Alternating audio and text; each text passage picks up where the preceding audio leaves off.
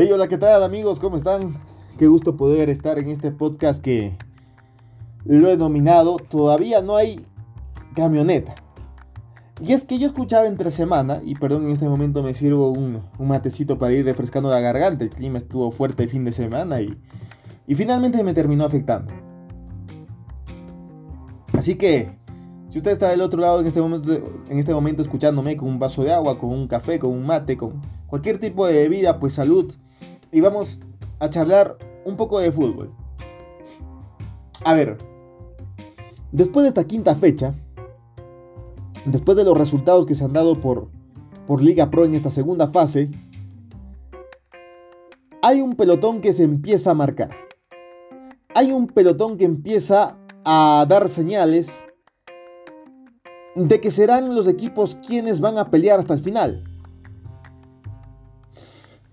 Este Laucas, más allá de su resultado, eh, no sé si decirlo negativo, pero al menos eh, no sumó de a tres, que era el objetivo final.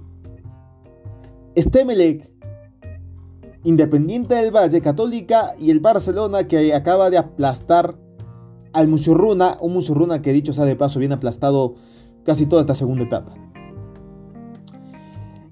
Entonces, eh, esta era la oportunidad para que se encienda la camioneta de Aucas, para que arranque la camioneta de Aucas, para que empiece a sacar una diferencia ya importante, no sé si determinante, pero al menos importante, y para que además, desde lo anímico, recupere este equipo que había sido eliminado entre semana por, por un equipo de ribretas menores, pero era, era la oportunidad en este clásico de recuperar la victoria y por ende el factor anímico.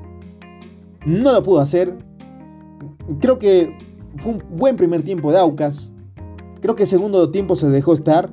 Yo creo que Aucas este partido lo termina, lo termina perdiendo eh, por falta de, inteligencia. Porque talento lo tiene. Lo que pasa es que eh, entró en una zona eh, de confort de despejar con muchos jugadores Quizá era lo que le dictaba el partido al técnico, por el tiempo, eh, ya comenzó a hacer algunos cambios más defensivos para sostener la pelota, a pesar de que también lo mete al Búfalo Tevez, y la lectura, claro, era alguna pelota nos va a quedar. Tevez, que es un especialista y que además ingresa fresco como para pelear pelotas, como para eh, lanzar eh, alguna corrida importante y poder hacer daño. Y con aquello liquidamos el partido, habrá pensado toda la gente de Aucas. Pero también el riesgo era que a Liga, estar tan cerca del área de Aucas, alguna pelota quizá se desviaba, alguna mano infortuita, eh, algún despeje mal hecho, algún tiro libre, algún tiro de esquina, iba a caer favorable para Liga.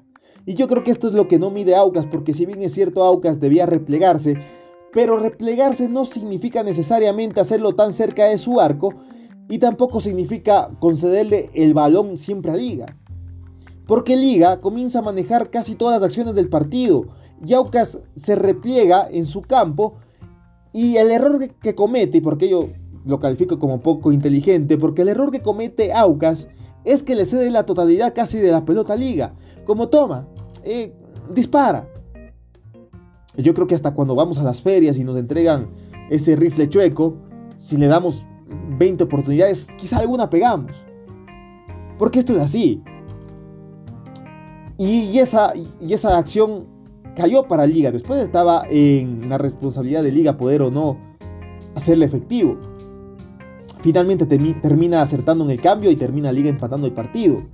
Y se termina derrumbando el castillo de ilusiones a Aucas, que yo insisto, sobre todo en el factor anímico, esto eh, fue un mal resultado. Después en el tema de puntaje quizá me dirá, bueno, sigue primero, la realidad es que la posición no ha cambiado y también eh, sigue invicto en la segunda fase de la Liga Pro, o al menos sigue invicto en la era del profesor Farías, en, en Liga Pro, porque en Copa Ecuador había sido eliminado. Y por esa misma razón creo que hoy caía como, como anillo al dedo una clasificación de Aucas porque aquel mal episodio de la eliminación iba a quedar totalmente en el olvido.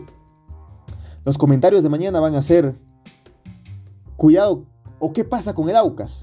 Que entre semana fue eliminado y además no pudo hacerse eh, de los tres puntos como dueño de casa. A la final terminó festejando Liga que eh, estoy totalmente en contra de todo lo que pasó con el tema de su barra. Creo que esto de las barras será un tema de análisis porque yo insisto en que no es una cuestión de, mirar un escudo o un color o una camiseta.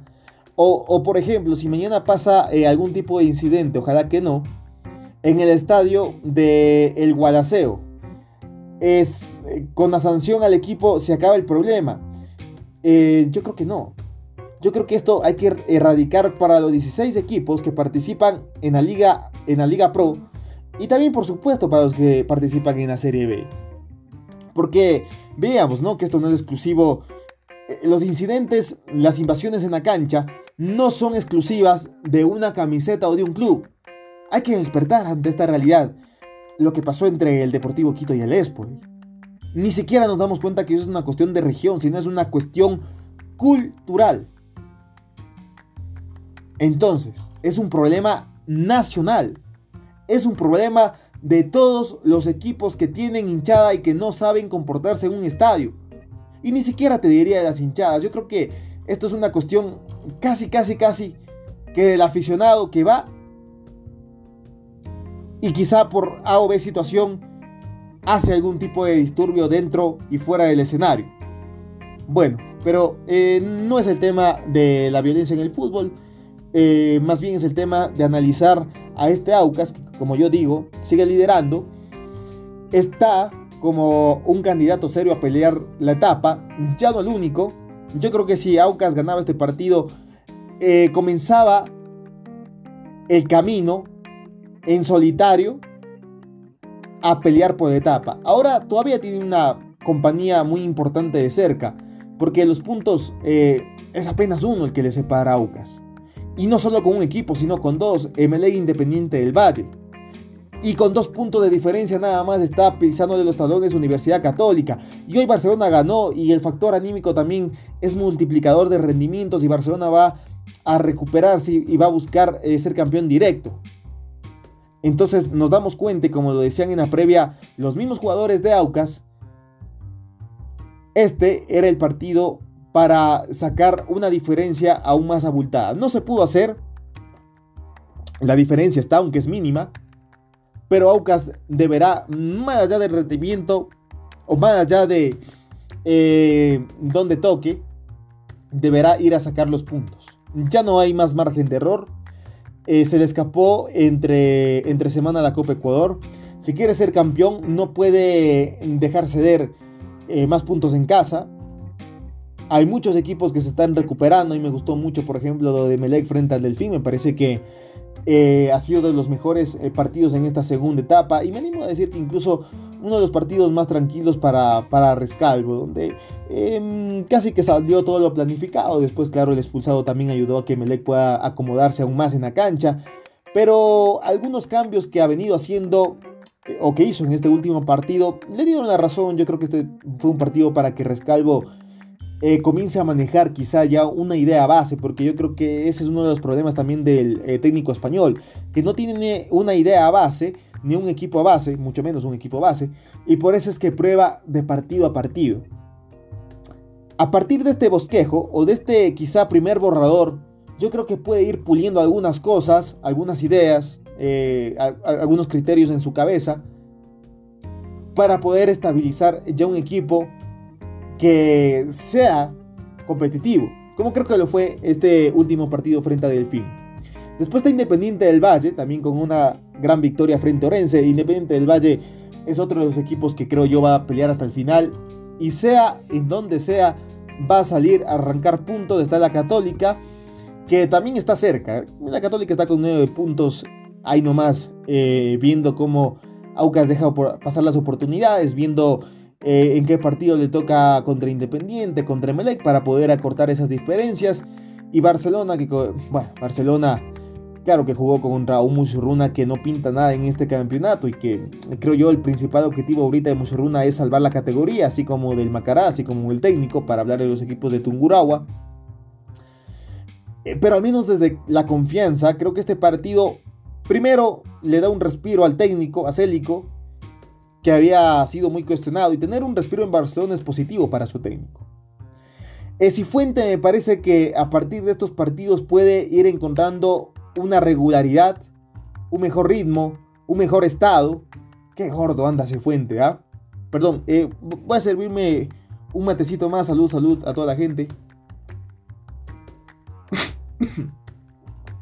Al mismo tiempo me disculpo por este inconveniente que estoy eh, teniendo en mi salud, pero no quería eh, perderme este podcast.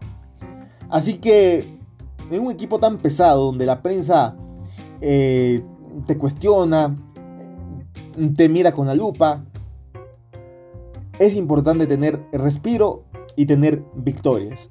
Está en el quinto lugar, pero Barcelona va a pelear igual por ese campeonato directo sin tener que ir a la final. Y después están equipos que por supuesto muestran un nivel interesante pero que son irregularidades o irregulares, como el caso de Católica, como el, perdón, como el caso de Cuenca, de Liga, de Delfín, del 9, el Lorense. Y los equipos que van a estar peleando por no descender, el caso de Guayaseo, Cumbayá, el Munchuk, el Macaray, el técnico universitario, aunque el técnico eh, tuvo un resultado importante en este partido, pero está décimo sexto en esta segunda etapa. Este es el panorama, no hay todavía una camioneta de Farías para poder emprender este viaje hacia el título o hacia la final. Sí creo que eh, de cierta manera encontró por lo menos ya uno que otro tripulante rescaldo en su camioneta para poder saber a quién lleva. Independiente del Valle, es un equipo que a veces pone en su camioneta gasolina extra y a veces pone super. O sea, es un equipo que a veces le va bien y a veces le va muy bien. Que a veces tiene buenos partidos y a veces tiene partidos excepcionales. Y que a veces los resultados cambian, pero es un equipo que está con diferencia de un punto del primero. O sea, yo creo que Independiente del Valle tiene su camioneta armada. Habrá que ver a qué hora apresiona el acelerador a fondo y deja botado a todos los equipos, porque es una posibilidad de que eso pase. ¿Qué pasa con la camioneta de Católica? La camioneta de Católica es una camioneta que arranca como, como caballo muchas veces, arranca eh, como, como que fuera eh, una, una camioneta Jack último modelo, modelo 2002, y después eh, termina siendo una camioneta Datsun del 98. Entonces Católica por momentos muestra un nivel importante y después muestra un nivel de equipo chico. La camioneta de Barcelona por ahora eh, está respirando. Habrá que ver eh, también cómo se va conduciendo la misma. Y creo que hasta ahí están los equipos para para esta pelea y para lo que fue esta etapa. Espero me sigan, espero eh, puedan seguir escuchando estos podcasts. Está interesante las etapas, vamos a hacerla por supuesto la próxima fecha. Y deseando de los mejores. No se olviden eh, siempre seguir en la Onda Radio.